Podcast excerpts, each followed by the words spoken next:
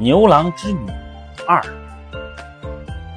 再说，终年在天庭劳作的织女，其实心里很向往人间的生活。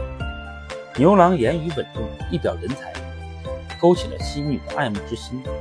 他见姐妹们早已飞走了，天门也关上了，织女没法子，只得含羞的点头。就这样，她真的做了牛郎的妻子。他们结婚以后，相亲相爱。生活过得非常的美满幸福，乡亲们获悉牛郎成了家，都赶来贺喜。织女就把他从天上带来的天蚕送给众姐妹，教人养蚕、抽丝、织棉。于是，全村的人都知道牛郎娶了贤妻，能养蚕、会抽丝，还能织出又光又亮的绸缎。都说织女的织布机是从天上带来的，织出来的绸缎做成衣，冬暖夏凉。这消息传了出去，引来了山南海北丝绸商人，都争着前来争购南洋绸。这事轰动了白河两岸，伏牛山区的千家万户都送自家的姑娘来学织。织女心地善良，乐于教人，不到两年，家家户户都学会了养蚕、抽丝、织绸缎。从此，牛郎在地里耕种，织女在家里纺织。有时候，织女也帮助牛郎干些自己的活。两个人你勤我俭，不怕劳累，日子过得非常美满。转眼间两三年过去了，他们生了一个男孩，一个女孩。他们就给男孩起了名字叫金童，给女孩起了名字叫玉女。到孩子能说话的时候，晚上得空，织女就指着星星，给孩子讲些天上的故事。天上虽然富丽堂皇，可是等级森严，清规戒律太多了，没有自由，也没有幸福。所以他不喜欢，他喜欢人间平平常常的生活。他喜欢跟牛郎一块儿到田野里躬耕劳作，他喜欢逗着兄妹俩嬉戏玩耍，他喜欢看门前的小溪的水活泼的潺潺流过去，他喜欢听调皮的风轻轻的刷刷的吹过树林。所有的这一切，都是织女在天庭没有经历过的。和牛郎孩子们享受天伦之乐。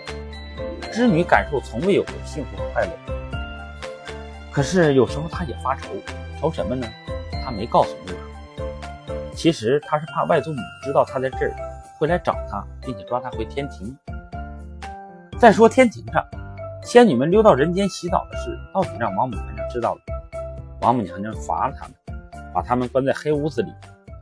她尤其恨织女，竟敢留在人间不回来。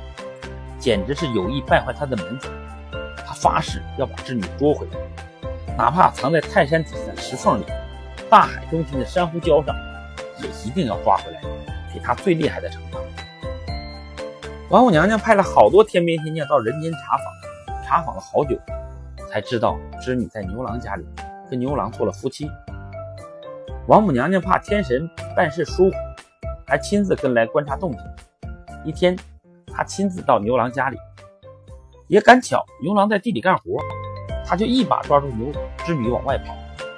织女的男孩看见那老太婆怒气冲冲的拉着妈妈走，就跑过来拉住妈妈的衣裳。王母娘娘狠狠地一推，孩子倒了，他就带着织女一起飞起来。织女心里恨极了，望着两个可爱的儿女，一时说不出话来，只喊了一句：“快去找爸爸。”牛郎赶到家里。只见梭放在织了半截的布匹上，灶上的饭正冒热气儿，女孩坐在门前呜呜痛哭。牛郎想，不行，我不能让妻子就这样离我而去，我不能让孩子就这样失去母亲，我要去找她，我一定要把织女找回来。他决定上天去追，把女救回来。牛郎出门一看，四顾茫然，天上人间，仙房异路，怎么能相通呢？怎么可能上天呢？老牛在牛圈里又说：“牛郎，牛郎，王母带了天神抓走了织女，别着急，我已经快不行了。等我死了，你剥下我的皮，披在身上，你就可以上天庭去了。”老牛说完话，马上倒地死。牛郎说什么也不愿意这样对待这个陪伴了自己数十年的伙伴。但没有别的办法，只得忍着痛，含着泪，照他的话去做了。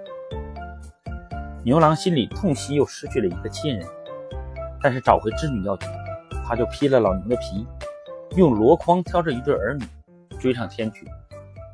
牛郎到了天上，风一样穿行在灿烂的群星之间，那银河已经遥遥在望，隔河的织女仿佛也可以看见。牛郎大喜过望，孩子们招着小手，齐声欢呼：“妈妈！”哪知道刚到银河边，正想要涉过那清浅的小河时，从更高的天空忽然伸出来一只女人的大手。原来是王母娘娘着急了，扒下她头上的金簪，沿着银河这么一划，清浅的银河马上变成波澜滚滚的天河。牛郎和织女隔河相望，近在咫尺，却不能靠近。悲痛欲绝的牛郎发现两个孩子用箩筐去舀那天河的水。箩筐滴滴答答的直漏水，但牛郎执着地咬着，他咬得疲倦了，儿女们又合力用他们稚嫩的小手来帮爸爸。织女因为终日哭泣，憔悴不堪。王母娘娘见她也于心不忍，于是就去觐见天帝，为织女说情。天帝恩准织女与牛郎每年七月初七见面一次，相见的时候由喜鹊来替他们搭桥。夫妻俩就在鹊桥上相会，诉说衷情。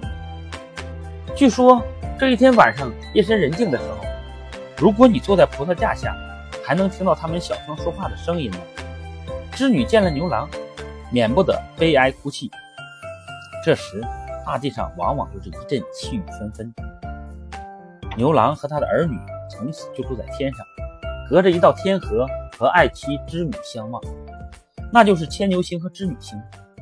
和牵牛星并列成直线的有两颗小星，是他俩的小儿女。稍远地方有四颗像平行四边形的小星，据说就是织女投掷给牛郎的织布袋。织女星不远有三颗小星，像等腰三角形，据说就是牛郎投掷给织女的牛拐子。他俩把书信绑在梭和牛拐子上，就是用这种方法来传递相思。